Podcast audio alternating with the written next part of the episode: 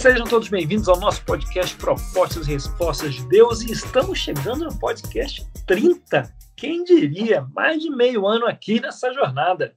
E hoje vamos tratar do livro de Levítico. Antes, um aviso, né? a gente já falou disso rapidamente. É, esse aqui não é uma rede social, então eu não tenho feedback. Eu não sei do que você está gostando, não gostando. Na verdade, imagino que você esteja gostando um pouquinho, senão você já tinha parado de ouvir mas eu gostaria de ouvir de vocês. Então, vou pedir para a Nathalie colocar o meu e-mail é, ali na, na descrição né, do, do, podcast, do episódio. E vocês, por favor, digam aí o que, que você está que que você tá achando, se está gostando, não está, alguma dúvida, pode mandar. A gente gostaria de ouvir de vocês. Se você quiser também só elogiar a Patrícia, pode mandar, porque aí é mais gente elogiando a Patrícia e ela merece. Queremos ouvi-lo aí mais e mais, tá bom? Então, como quase sempre, nossa fonte será o Bema Podcast, lá do capítulo do episódio 25 deles, hoje. E vamos falar de Levítico. Você pode estar se perguntando, a primeira dúvida que pode vir no seu coração é: Daniel, por que a gente não pula simplesmente Levítico? É, normalmente, Levítico não é o livro mais preferido das pessoas. Verdade. É o seu livro preferido, querido? Não. Não? Está entre os três primeiros? Não. Está entre os 20 primeiros? Talvez seja o último. Talvez seja o último. Pois é. Mas não, Levítico é um livro sensacional. Durante muito tempo, eu, Levítico foi um, um dos meus livros favoritos. É, que tal, que tal, da próxima vez que você ler Levítico, você vai ler com uma visão diferente do que você está lendo e você vai ter uma experiência muito melhor. Então, acabamos de passar três encontros falando do tabernáculo e a gente tem uma visão melhor agora do tabernáculo. Né? E num deles, né, no episódio 27, a gente falou do casamento, lá vem a noiva. Na verdade, é um episódio pouco ouvido, né? eu vejo aqui os episódios mais ouvidos, e, eu, e, e, é um dos meus preferidos. Se você não ouviu, volta lá e ouça, porque é um episódio muito bom e fala dos Dez Mandamentos. O que tem a ver lá vem a noiva com os Dez Mandamentos? Eu também não sei, mas lá tem lá o que tem a ver. Na verdade, agora eu sei. Tem lá, está escrito lá. Quer dizer, está falado lá. o tabernáculo seria o como se fosse o quarto de núpcias, né, do casamento. O casamento que aconteceu no Sinai, ele é consumado no tabernáculo. E Levítico é como se fosse o manual do proprietário, sabe, do tabernáculo. Sabe, se você tem um carro, deve ter vindo com o manual do proprietário. E como qualquer pessoa que compra um carro lê o manual, né, querida? Claro, nossa. Você já leu o manual do seu carro? É... é... não, não, não leu o manual do seu carro? Na verdade, como se diz por aí, como tudo, quando tudo mais falha, leia o manual. Né? O manual é a última coisa que se lê, é um negócio chato, né? Então a gente costuma não ler o manual. A bicicleta tem manual. Você leu o manual da bicicleta? Não. Agora é bom que os manuais dos aparelhos eletrônicos que chegam, eles têm é, uma página só frente, assim, tipo, ligue e vai funcionar. Né? É, tem que ligar na corrente certa. E aí esses manuais são mais fáceis de digerir. Mas esse é o manual sagrado. Né? Imagine que o povo cruzou o Mar Vermelho, foi testado no deserto, né? casou lá, e aí tem 20 capítulos descrevendo essa tenda, né, que eles foram lá e construíram, a tenda do encontro. Né? Mas é uma tenda, é só uma tenda, é uma tenda novinha. E, e agora? O que, que eles vão fazer com essa tenda? Bem, tá bom, eles vão ter que empacotar e carregar para cá e para lá essa tenda no deserto, mas e daí? É, o que, que eles vão fazer com essa tenda além de carregar? O livro de Levítico ensina exatamente o que fazer com ela, como interagir com essa tenda. Então é hora da gente arregaçar as mangas e ir um pouco mais profundo do que chamar o livro de Levítico de manual do proprietário. Né? Lá em Êxodo 9, lembrando, em Êxodo 19, no verso 5, diz assim: Agora, se me obedecerem fielmente e guardarem a minha aliança, vocês serão meu tesouro pessoal dentre todas as nações. Embora toda a terra seja minha, vocês serão para mim um reino de sacerdotes e uma nação santa.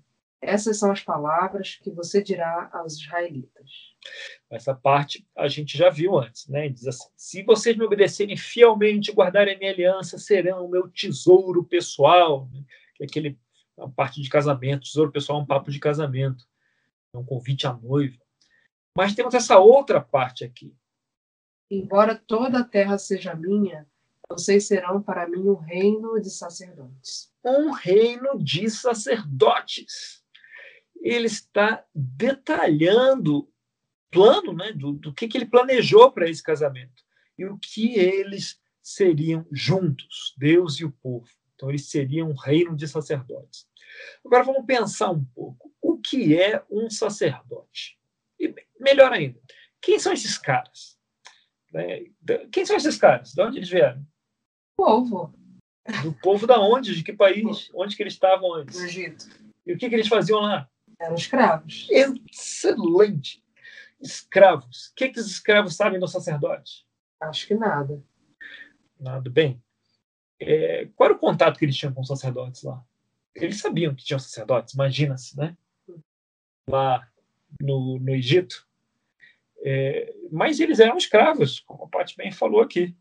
Escravo tem educação? Só que eles proviam para eles mesmos, né?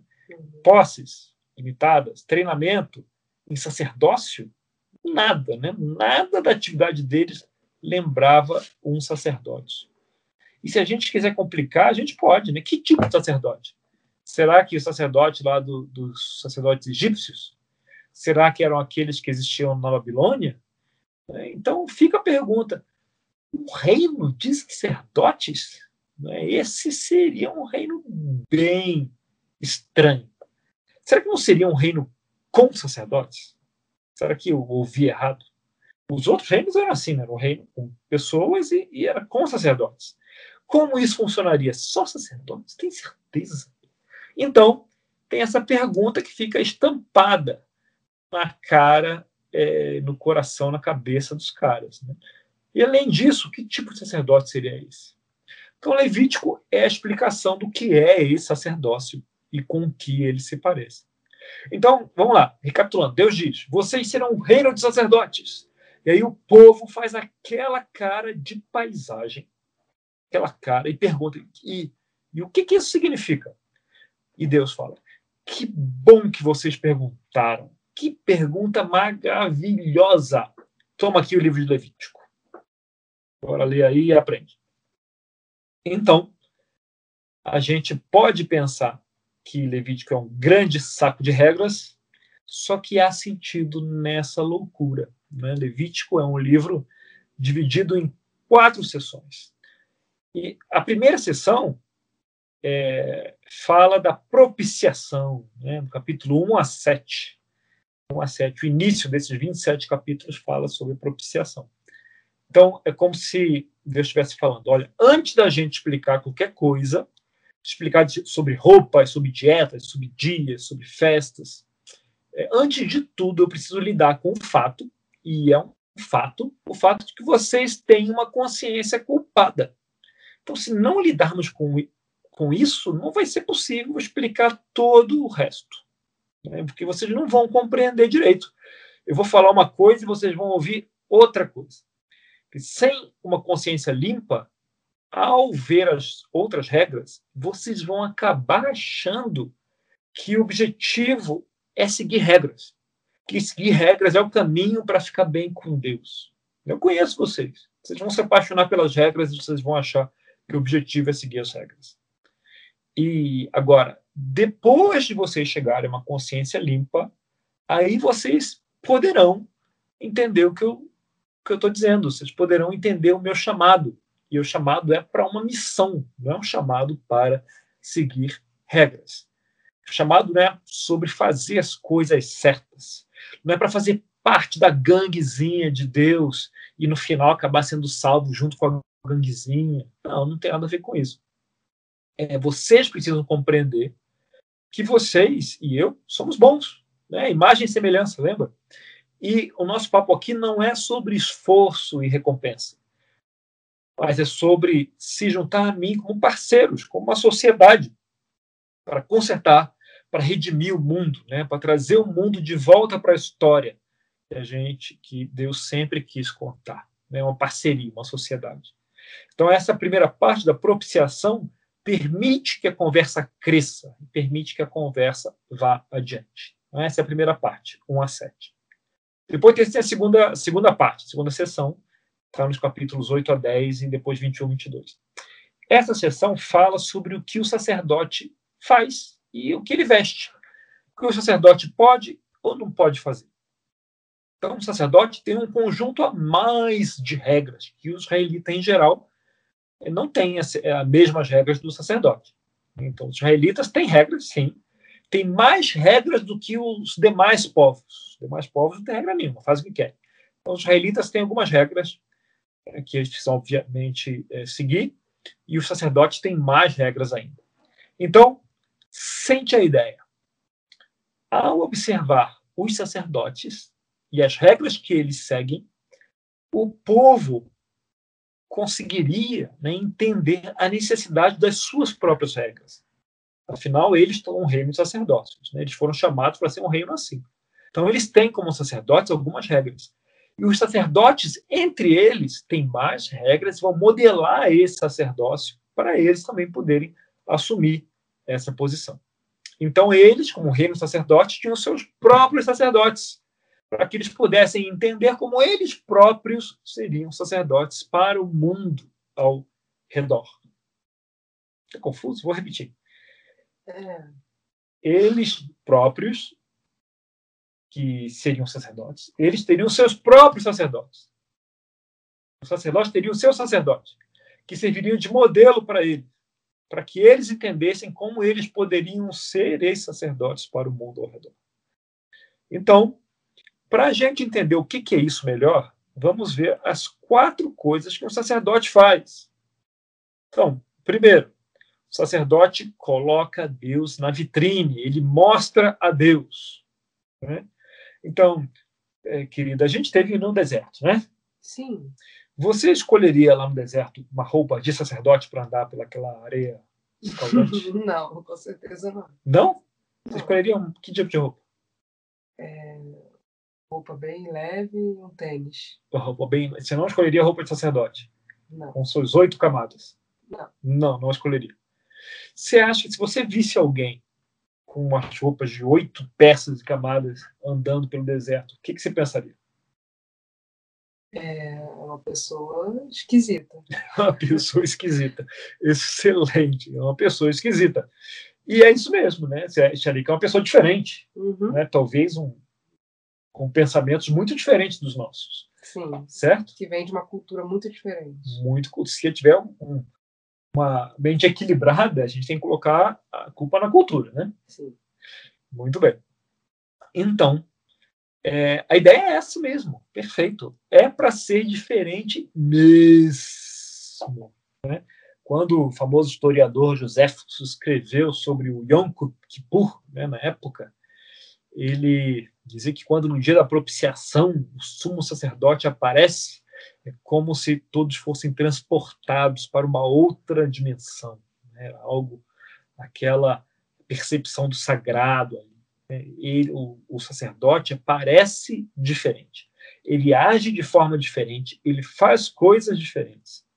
E, teoricamente, né, o povo e nós também deveríamos aprender com isso, né, que nós deveríamos parecer diferentes, agir de forma diferente pois devemos revelar a Deus, colocar Deus na vitrine. O que isso tem a ver com ser diferente? Ora, bolas, porque Deus é diferente.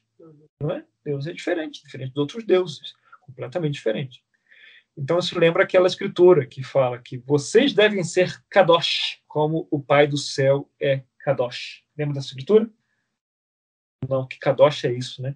Na verdade, né? exato, né? Ou sejam perfeitos. Se você for olhar lá, lá em Mateus, na verdade, vamos olhar lá em Mateus 5, 46 e 48. O que, que diz lá?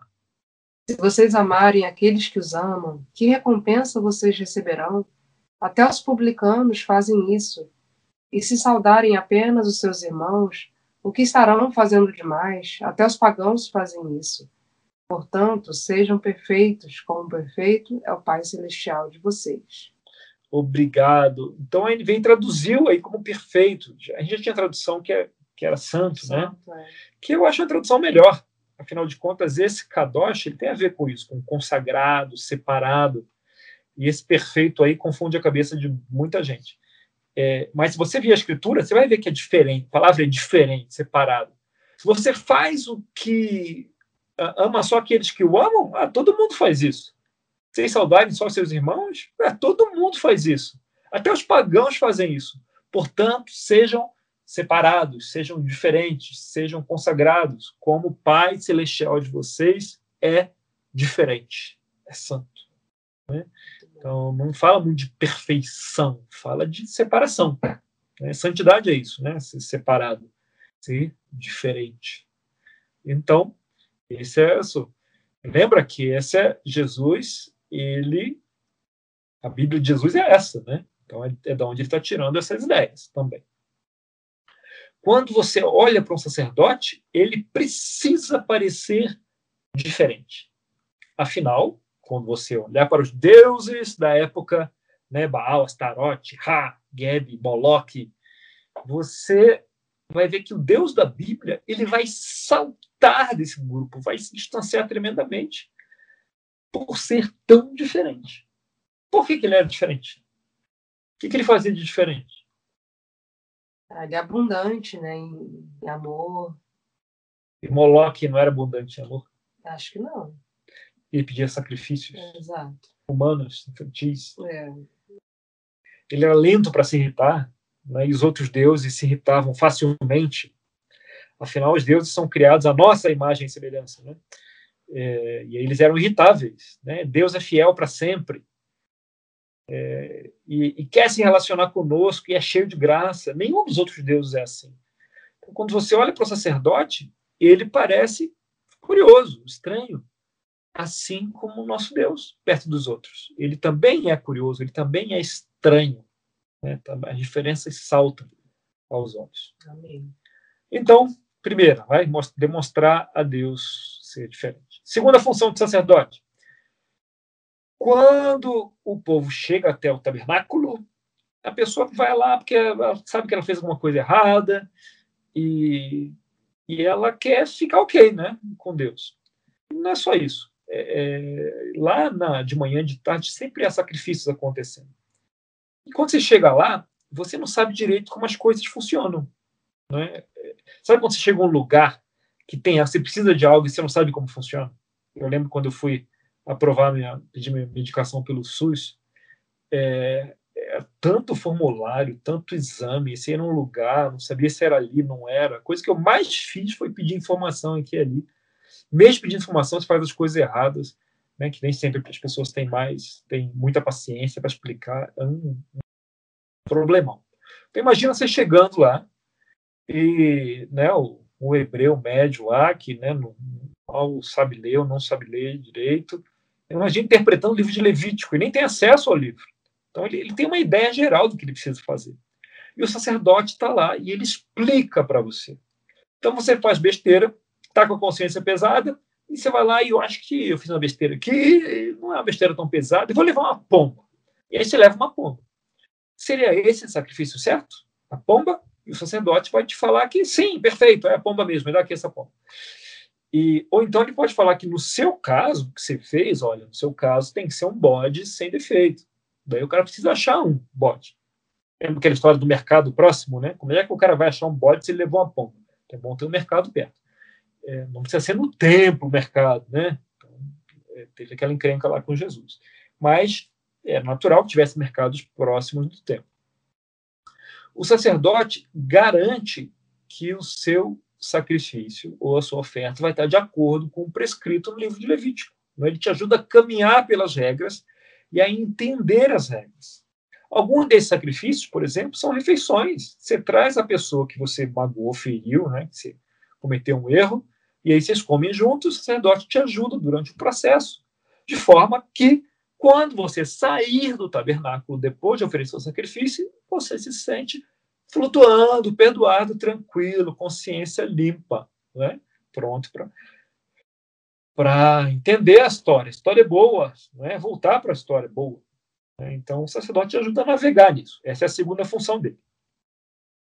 A terceira função do sacerdote é interceder pelo outro. Não é? O sacerdote se coloca no vão entre Deus e o povo de Israel.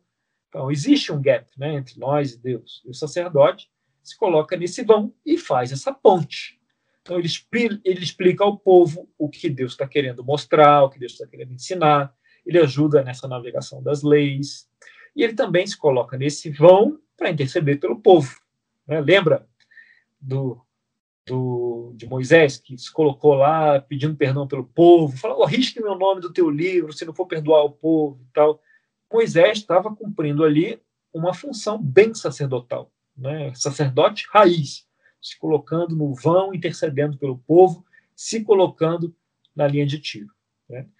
Nisso tudo, Israel estava aprendendo a assumir esse papel né? e a servir de ponte entre Deus e o resto do mundo, né? interceder pelos povos. Essa é a terceira função. E nós temos a quarta função, que é distribuir os recursos que precisam. É sempre, em qualquer economia, vai haver gente que tem de mais e gente que tem de menos. E os sacerdotes também deveriam recolher esse excedente, às vezes era por meio de ofertas, né? e às vezes eles administravam isso, eles eram as autoridades ali naquele momento, então eles pegavam, recebiam esse excedente, uma parte sustentava a atividade deles, e o resto eles distribuíam para sustentar os mais necessitados. Né? E tudo isso está explicado nessas leis todas que nós achamos tão chato e tal, né? Tudo isso está explicado aí no livro de Levítico. Um caso estranho acontece lá em Levítico 10, né? no caso de Nadab e Abiú, Abihu, que é o caso do fogo profano. Né? Eles vão lá oferecer incenso a Deus, e o que acontece com eles? Ótima palavra. Exatamente. Então, é o, é o momento do tchu, de Nadab e está rindo do tchu. Porque não foi contigo. Se fosse contigo, você não ia rir, você ia só tchu. Certamente. Não é? Aconteceu com eles. E o que acontece é que eles não estavam levando o trabalho a sério. Não é qualquer momento. Esse é o momento da abertura do tabernáculo. É o primeiro dia da ordenação.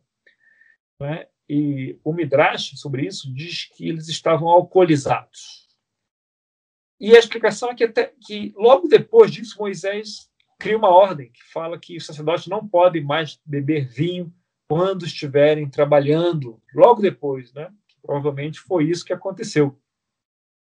De qualquer forma, eles não estavam levando o trabalho deles a sério e, mas como, né? Algo normal, corriqueiro, algo comum, é, talvez eles fizessem outros trabalhos deles alcoolizados, né? mas diante da, da, do tabernáculo foi considerado profano e eles foram consumidos pelo fogo, ou como disse a Patrícia, né? muito bem. Então, vamos para a sessão 3. Sessão 3 vai de 11 a 15, pula o 16, por um motivo que eu vou explicar daqui a pouco, e vai para o 17 ao 20 é um monte de regra, a seção 3, né? Kosher, comida kosher, roupa kosher, né? doenças de pele, purificação depois do parto, sexualidade, lei pra caramba. Né? Deus aqui está dizendo, agora que vocês sabem o que significa ser um sacerdote, porque ele já deu a regra dos sacerdotes, né? Eu vou pedir que vocês sejam sacerdotes. Né? Então a gente pergunta, por que eu não posso comer carne de porco? Qual é o problema com bacon? Né? Por que o sacerdote tem que usar o manto azul? Por quê? Por quê? Por quê? Por que isso? Por que aquilo? É a resposta teológica, a primeira, já falamos, né? É porque Deus queria que eles fossem diferentes, kadosh, diferentes, separados. Né? Você pode até achar Querida, será que existe algum motivo para alguém não comer carne de porco? Alguma questão sanitária? Será? será que o, eles acham que o porco fica rolando na lama e por isso ia ser desagradável comer porco? É. Será que ele tem maus hábitos? Porco não escova o dente? Então, a gente não deve comer porco. É, na verdade, realmente porco não é kosher. Né? Você vai a Israel, você nem consegue comer porco né, direito. Eles fazem uma imitação de bacon com uma parte do peru, do ganso, uma coisa assim. A gente esteve lá para comer hambúrguer. Você falou, não tem bacon, mas tem isso aqui. E é realmente, não é igual, mas lembra, lembra, uhum. lembra o bacon. Então, muitos, né, muitas pessoas, eu mesmo já fiz isso, né, a gente aponta que há ganhos práticos de seguir a Torá. Né, e, e há mesmo. Né, não comer porco trazia algumas vantagens, ainda mais naquela época, né, com quais as qualidades do cozimento, né, pode transmitir aí algumas doenças interessantes. Então, e eu particularmente, eu adoro as leis sanitárias, de como tratar o bufo, é? como quando queimar, quando lavar, quando, como tratar as doenças de pele, né? quando fazer quarentena, quando não fazer. Eu adoro isso. É, eu tenho uma relação particular com isso, porque quando eu li isso a primeira vez, eu fiquei impressionadíssimo. Que as leis do mofo e da quarentena, é, na prática, muito úteis, né? Proteger o povo de um monte de doença que eles nem faziam ideia, né? naquele tempo não existia para eles não existia germes, né? a explicação não era essa. É. Isso foi nascer 3 mil anos depois disso aí.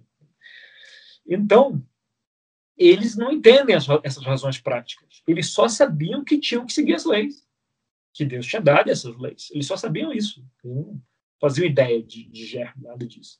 Né? De como tratar, de valor da quarentena. Eram leis com fundo teológico. Eles tinham que vestir roupas diferentes, comer de forma diferente, né? Porco sempre fez parte da dieta, né? Um bicho fácil de criar. Fazer coisas diferentes, ter uma sexualidade diferente. Né? É, não que haja algo tão errado com comer porco. Né? Poderia até haver, com alguma dessas coisas, poderia até haver, né? Tem rei, rei, é, lei de incesto tal, né? mas primariamente Deus queria que eles mostrassem a ele, né? que ele aparecesse que ele tivesse ali na vitrine, que ele fosse revelado. E para isso eles teriam que ser diferentes. Né? Só que eu, com a minha animação toda com as leis sanitárias, tão legais, né? Uhum. Caraca, isso é incrível, né? Isso me deu tanta fé vendo as leis sanitárias, tanta fé. É, e só que algumas coisas não faziam sentido e eu procurava um sentido sanitário. Né? Então, na verdade, nada daquelas leis faz mal e boa parte faz muito bem. A gente falou, eles só aprenderiam, a humanidade só aprenderia isso 3 mil anos depois. A higiene, com o parto, né, aquele negócio de manter puro, como purificar, aquilo protegia os israelitas de muitas encrencas. Mas tem algumas coisas que não tem uma explicação tão clara. Por exemplo, é, na, na Torá ali, no Levítico tem resguardo. Né? Quando tem parto, tem resguardo. Né? Os médicos dizem que o resguardo precisa ser de quanto tempo? 40 dias. 40 dias, né? Na Torá, o resguardo de quando nascia um menino era de 33 dias, eu acho. Né? E é legal ter resguardo. E quando nascia uma menina, era o dobro disso. Uhum. Quer dizer, mal não faz, o resguardo é ótimo. Né? E protege principalmente a mulher né? de, de infecções ali, né? tá, tá ferido ali na, naquela região, né? depois do parto. Naquele tempo, nós estamos obviamente falando de parto normal. Sim. É, e então eles não tinham leis médicas para isso, não tinha um médico recomendando isso, era estava na Torá. Isso. Então tem vantagem de obedecer? Muitíssima. Faz sentido de menino ser 33 e da menina ser o dobro? Não.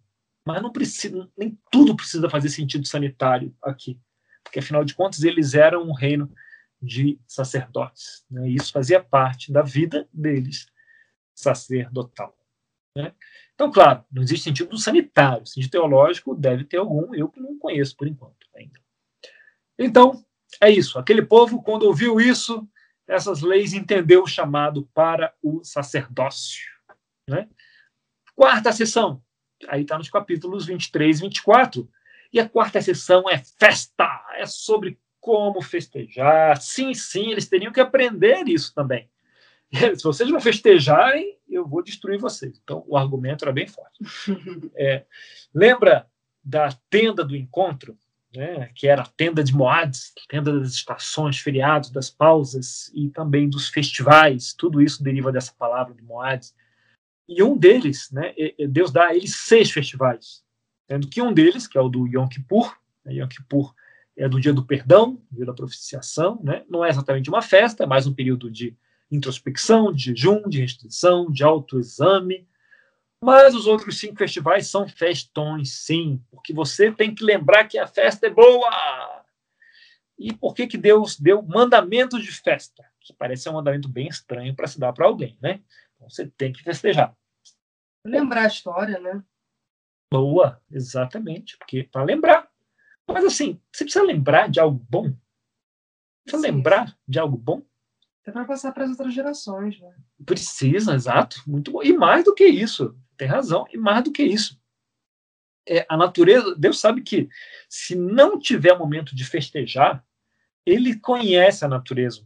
Ele sabe que a gente vai fazer besteira, a gente, nossa natureza vai entrar em ação e a gente já vai acabar se convencendo de que o acordo, a aliança é sobre fazer tudo certinho.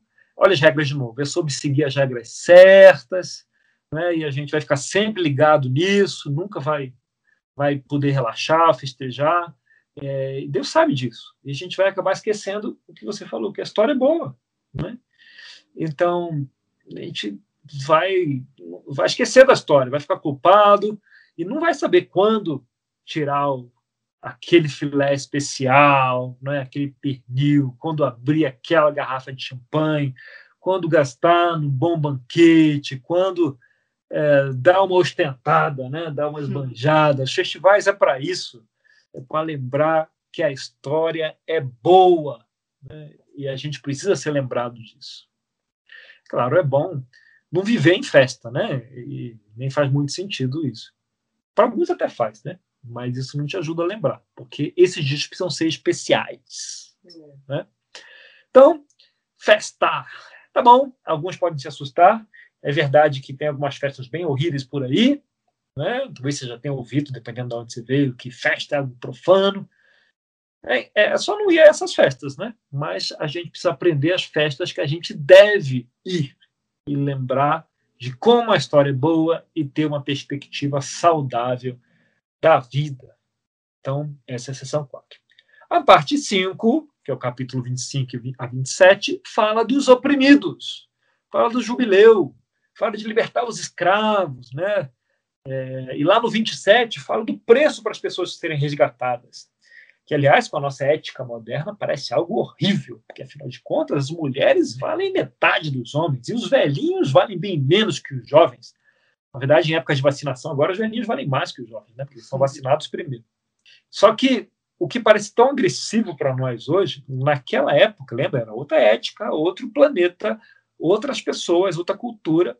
Só o fato dessas pessoas terem valor já era algo absolutamente revolucionário. Né? As mulheres não eram parte da humanidade, eram consideradas espólios de guerra. Né?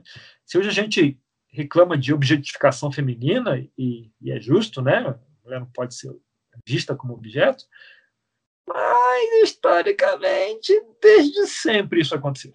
Né? E, então, dar valor para as mulheres aqui é valor muito acima do que a cultura da época dava, é uma característica da Bíblia desde sempre também.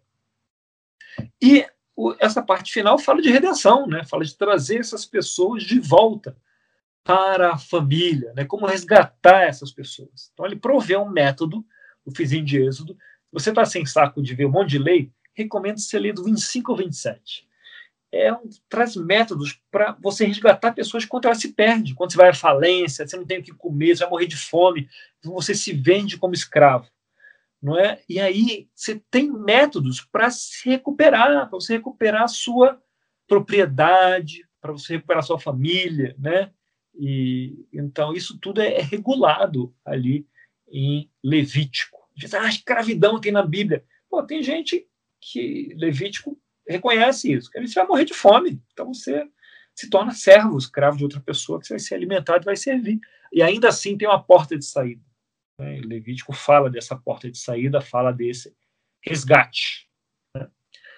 E agora, lembra que eu falei que ah, pulou-se o capítulo 16? Alguns estudiosos perceberam que Levítico é um quiasma gigante, né? que a primeira parte de Levítico é sobre eu me aproximando de Deus, e a segunda parte é eu ajudando os outros a encontrarem o seu caminho de volta para Deus. Né? Então, na primeira, capítulo 1 a 7, fala sobre a minha propiciação, e na segunda parte, depois do verso 16, da propiciação para, de outras pessoas. Né? Então, santidade, na primeira parte, como eu sou santo, na segunda parte, como eu interajo de maneira santa com as outras pessoas. E bem no meio, capítulo 16, tem o dia da propiciação, o Yom Kippur, que é Deus se livrando dos meus pecados.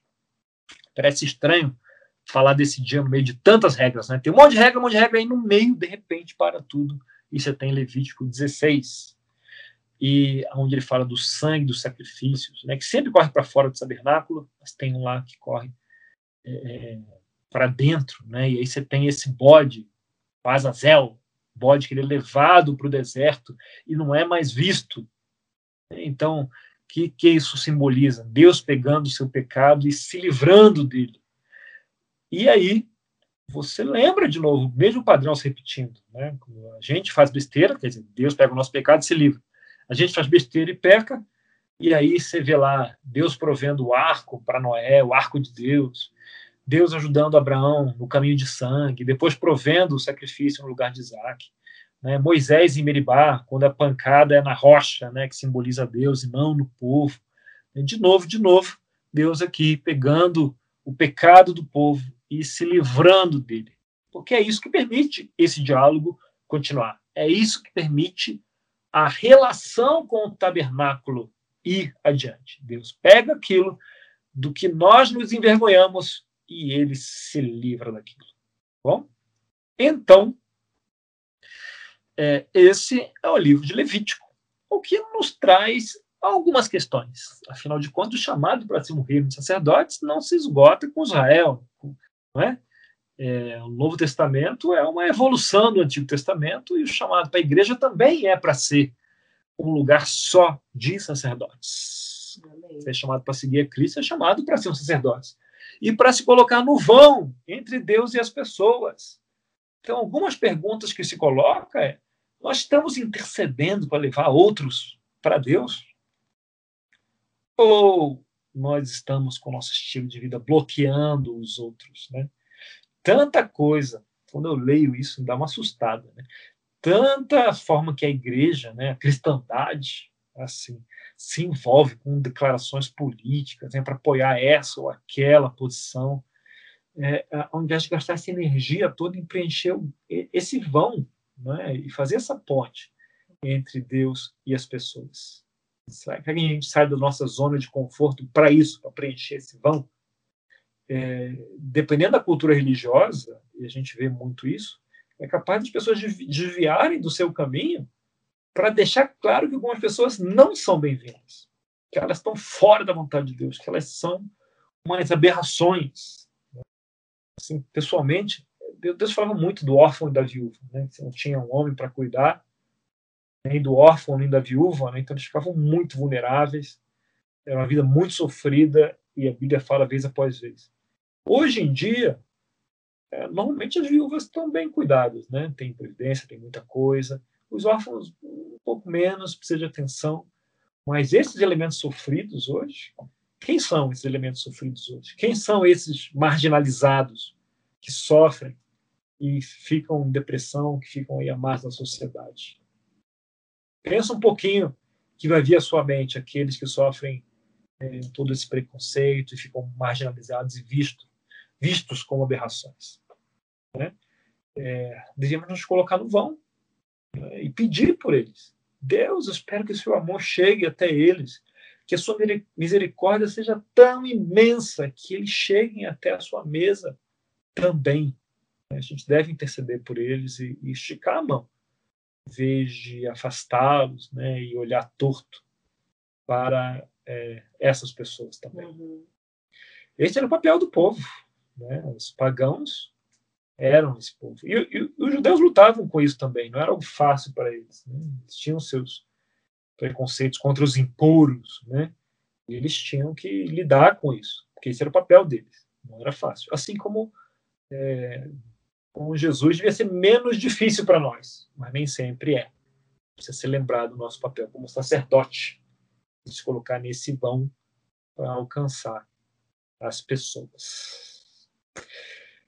Uma boa lição de Levítico, né? Muito bem. Boa lição de Levítico. Há sentido nessa loucura de regras. Na verdade, há muito, muito sentido. E a gente cobre, então, o Levítico inteiro num papo só. 40 minutos. Uhum. Certinho no nosso ponto aqui. E a gente vai começar a falar de números. Vamos falar do deserto no próximo. Imagens do deserto no nosso próximo papo. Até lá! E se você tiver um pouco de disposição, temos uma discussãozinha adiante. Eu só queria fazer um apontamento, Daniel. Pode? Claro. Cara, porque é muito diferente, porque igual você fala dessa questão do sacerdote, da ordenação, da necessidade de, de, de colocação de regras, né? Engraçado que a gente estude algumas questões de filosofia, de história, é, é, do, do, direito das regras, muito menos um estudo jurídico, um estudo muito mais cultural, né? Muito mais culturalista sobre esse assunto, numa outra perspectiva, né? Como sendo mais uma, uma perspectiva assim de uma o que a gente interpreta hoje como se fosse uma, uma teocracia do que como se fosse uma regulação tão necessária, apesar de ter tido muita importância na história, né?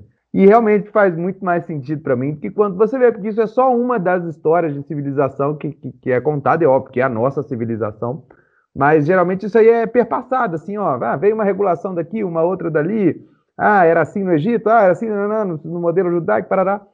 E, e como que isso altera a perspectiva quando a gente vê a sistematicidade do estudo bíblico. Então, é, para quem. Pra, e aí de, deveria ser para quem entende de história do direito, ou filosofia do direito, ou história da, da, da, da civilização universal mesmo, rever isso com esse olho é, do sistema, de tudo que a Bíblia foi construindo até então, é, é totalmente diferente, totalmente desconstrutivo do que você pensa, né? Mas era só isso que eu queria apontar mesmo. excelente, Rodrigão. É, isso era uma teocracia, evidentemente, né? Nesse momento aqui era uma teocracia, sem dúvida. E essas, esses regulamentos, eles tinham essa função, essa ordem, e eles também tinham uma função, por ser uma teocracia, de regulação civil com inspiração divina. Né? Então, é, por ser uma, uma, uma teocracia é, inspirada por Deus, né? Você tinha essas regras, que era uma vida, esse, esse cumprimento do sacerdócio, eles tinham implicações práticas com muito sentido e eram leis com muita misericórdia também. Né? Então, você tinha Sim. situações em que é, humanizantes, né, para a época, né? Seriam humanizantes até hoje, na verdade, né? É, é, fazendo um paralelo, existe no direito americano civil né, a ideia da falência pessoal. Né? Então, você está numa, numa dívida muito grande, você tem o direito, de uma vez na vida, né, é, é, de falir, né, e aí renegociar suas dívidas no, em, em, outros termos. É, que é uma. Eu diria que tem uma inspiração bíblica forte aí, né, que é como você, você tem o direito de começar de novo, né, é um resgate seu financeiro. É, aqui no, no, no, Brasil, até falir uma empresa é muito difícil, né? Dependendo da forma que for, mesmo que seja uma empresa limitada, você desconstrui a personalidade jurídica e você fica amarrado para isso a vida toda. Né? E se bobear, ainda vai para o espólio e seus descendentes herdam a dívida também e não desfaz nunca esse nó jurídico. Né? Então, é, essa possibilidade de resgate, né, ela realmente foi inspiração para é, para muitos sistemas mais evoluídos hoje em dia. Não, essa história de, de humanizante, eu acho que vale até a pena tocar no assunto da lei de talião, né? Olho por olho, dente por dente, que a gente vê assim, pô, é um absurdo. De fato, né? É, a gente olha assim hoje com todos os nossa, com, com todo o nosso entendimento dos direitos, dos direitos humanos, mas ela tinha a função de parar a loucura, né? Porque se deixasse, se deixasse sem nenhuma regulação, ia ser vingança atrás de vingança. É, quando você estipula uma lei que, que se, não acabou, a gente, a gente consegue se entender a partir disso, dá para dá para ver que do tipo naquele sistema, naquele contexto, era algo que podia trazer ordem, né? É, exatamente. Porque, afinal de contas, se alguém numa briga arranca a orelha de um cara lá, de um valentão, você acha que na volta ele vai querer arrancar só a orelha do outro? Ele vai querer, na verdade, arrancar a orelha e o que está em volta da orelha, né? junto. Ok. Então, existe essa, essa tendência da escalada né? da, da, violência. E o olho por olho, dente por dente, trava ali, né? trava no, no na proporção do dano feito. E, e mais, né? por exemplo, é, volta e meia alguém que está descolado né, da, da realidade da época falar, ah, mas a Bíblia sancionava a escravidão. Então, é, várias, pode-se falar isso uma hora sobre isso, né, sobre escravidão bíblica. Na verdade, pode-se falar uma semana sobre isso. Mas um, um elemento, por só um elemento é, humanizante. Se o, o, o mestre, né, o senhor do escravo, ao punir o escravo por alguma razão, quebrasse um dente do escravo, ele era obrigado a libertar o escravo. Em que nação tinha uma regra dessa? Né? Se ferisse no olho e ficar cego de um olho, teria que libertar o escravo. Em qualquer outra cultura, o, o, o dono do escravo, matar o escravo, era permitido, porque era sua propriedade. Ele podia fazer o que queria, até no Brasil, na verdade. Né? aqui na nossa escravidão, que foi extremamente mais violenta. Então a gente vê a escravidão na Bíblia e fala, ah, mas a escravidão, porque a gente pensa na nossa aqui, na escravidão portuguesa, né, nas plantações, é, mas é, é, outra coisa, né? Debaixo da lei, as relações de escravidão, não que não tivesse violência e abuso, porque isso é inerente, né? Qualquer hora que tem uma, uma, uma senso de propriedade dá margem a isso mas os abusos eram bem mais limitados. Né? Ou, como palavra que o, que o Rodrigo falou, existia um elemento humanizante aqui, né? ou santificante, na verdade, né? porque uma, né? aqui dessas, dessas relações. Vez eu vi um, um amigo, Douglas Jacob, falando que é numa cultura de relações subótimas, a, a lei, o Levítico, ele, ele colocava amortecedores, né, contrapesos tremendos né, em relações que eram muito mais duras, muito mais agressivas. Eu, eu queria só é, levantar o que me deixa mais, cada vez me deixa mais é, perplexo, assim, né? Que a vontade, o desejo de Deus de na primeiro, no primeiro ponto que você falou, né, de de se mostrar como ele é e o quanto quão diferente era, né? É, Para mim, Levítico é mais uma um exemplo disso, né? de, de, Deus se mostrando diferente de, tudo que tinha na na época, né? Então, eu tô agora eu tô em a segunda Reis e quanto mais eu leio, mais eu vejo isso como como uh, é uma guerra entre Deus querendo se mostrar, né, mostrar sua proposta, mostrar sua a forma de agir de uma forma né, totalmente santa, separada, como você colocou, e o povo teimando em, em se relacionar com, com Deus da mesma forma que ele se relacionava com outros deuses, né? Isso é, é, é nossa, para mim é, é tão assim eu fico angustiado, porque eu vejo isso acontecer hoje, né? Como me relaciono com, com as coisas de uma forma que não é exatamente como Deus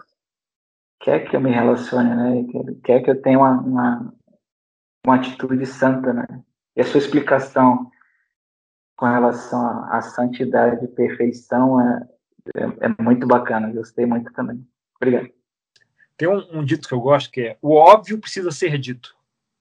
Então, é óbvio que Deus é muito diferente dos outros, mas isso precisa ser repetido vez após vez, porque a gente esquece disso. A gente esquece que ele é um Deus muito diferente de todos os outros. A gente esquece que nós precisamos modelar essa diferença é, para para ficar nesse vão, né, entre entre Deus e o mundo e fazer essa ponte. A gente esquece. Então, vez após vez, o que a gente vê nas escrituras é que se esquece isso, né? E ele precisa repetir isso, né? Vez após vez para o povo, para os reis, para os próprios sacerdotes, né? É, isso precisa ser repetido vez após vez. O que é bom para nós, porque a gente acaba sendo lembrado disso vez após vez também, né, é, é, David? Então, quando você está falando isso, Deus fala essa mesma coisa de, de, formas muito diferentes. E a gente vai percebendo o padrão depois de um tempo. Né? A gente está aqui, a gente olha, ele está reforçando isso, reforçando, reforçando. Né? É o que me, me encorajou é, lendo Levítico hoje, os capítulos que você indicou, é, eu, eu, fiquei vendo assim como até essa questão do, da morte dos filhos, né, do, de Arão, é, como esse é, essa dificuldade, né, tinha que ter todo um, um ritual para poder estar totalmente preparado para interceder para pedir, né, pelo perdão, para suplicar, suplicar o perdão. E hoje é, a gente não tem nada disso. Né? A gente pode individualmente ter contato com Deus, pedir perdão. Né? É, a gente tem Jesus que nos que foi essa propiciação por nós. Então isso me deu muita gratidão pensar nisso. Assim, que hoje é, é muito diferente por causa de Cristo, né? E hoje a gente tem acesso direto. A gente não precisa de um sumo sacerdote, a gente não precisa passar por nada disso é, precisa oferecer sacrifícios. Nessa história, justamente no, nesse ponto né, que a, que a Paty falou sobre sumo sacerdote, que lembra Hebreus, né? É, Hebreus, ele fala que o nosso sumo sacerdote é Cristo, porque é o sumo sacerdote que oferece a oferta por, todos, por todo mundo. E, e tem toda a profundidade de que ele ofereceu o sacrifício para a remissão de todos os nossos pecados. É, só que quando a gente quando você traz Levítico dessa forma, existe uma outra um outro aspecto, uma outra profundidade do sacerdócio de Cristo e, e, e existe o sumo sacerdote, existem os sacerdotes, né? Então, e nós somos sacerdotes que simplesmente parece ser perdida, pelo menos eu sinto que é meio perdida, quando eu jogo tudo para as costas de Cristo. e, evito né, a parte em que eu deveria assumir a responsabilidade de ser o sacerdote como Israel era. Né? Hum. É, afinal, é, Deus trabalha por meio dos sacerdotes também. Né? Então, as responsabilidades são divididas a gente pensa assim, não, porque Deus vai fazer todo o trabalho. Ah, ele vai fazer todo o trabalho dele, né? Mas tem a parte do trabalho que é dos sacerdotes. Então, esse, essa teologia de que Deus vai fazer todo o trabalho, ah, vai, tá bom, todo trabalho de perdoar, aí sim, né? Aí realmente é todo dele. Mas todo o trabalho de Deus feito por Deus? Ah, não. Isso não é uma boa teologia de jeito nenhum. Então, parte do plano é que os sacerdotes vão ficar nesse vão e vão fazer o trabalho de ponte. E é trabalho. trabalho de verdade. Isso aí. Então, aqui, botar a mão no arado também. Amém. Ok, pessoal, com isso temos Levítico em um papo só. Tá aí basicamente menos de uma hora para cobrir Levítico inteiro. E eu vos convido para chegar em números. E nessa transição de Levítico para números, nós vamos falar sobre imagens do deserto, aquelas imagens que é, você vê na Bíblia vez após vez, do pastor, de algumas vegetações das acácias né, que tem no deserto. A gente vai explorar isso, porque quando a gente conhece, entende essas imagens, a nossa experiência com as escrituras cresce demais. Então vamos entrar em números Vamos passear aí por essas, essas figuras que são usadas tanto pelos profetas quanto por Jesus bastante. Até lá, vejo vocês, vejo nada, né? Falo, ouço, espero ouvir de vocês, mandem e-mails. Até a próxima, pessoal. Tchau, tchau. A, a, finalização do podcast. Eu ia fazer isso agora. Muito obrigado, querido. Você não faz quando você está terminando o podcast?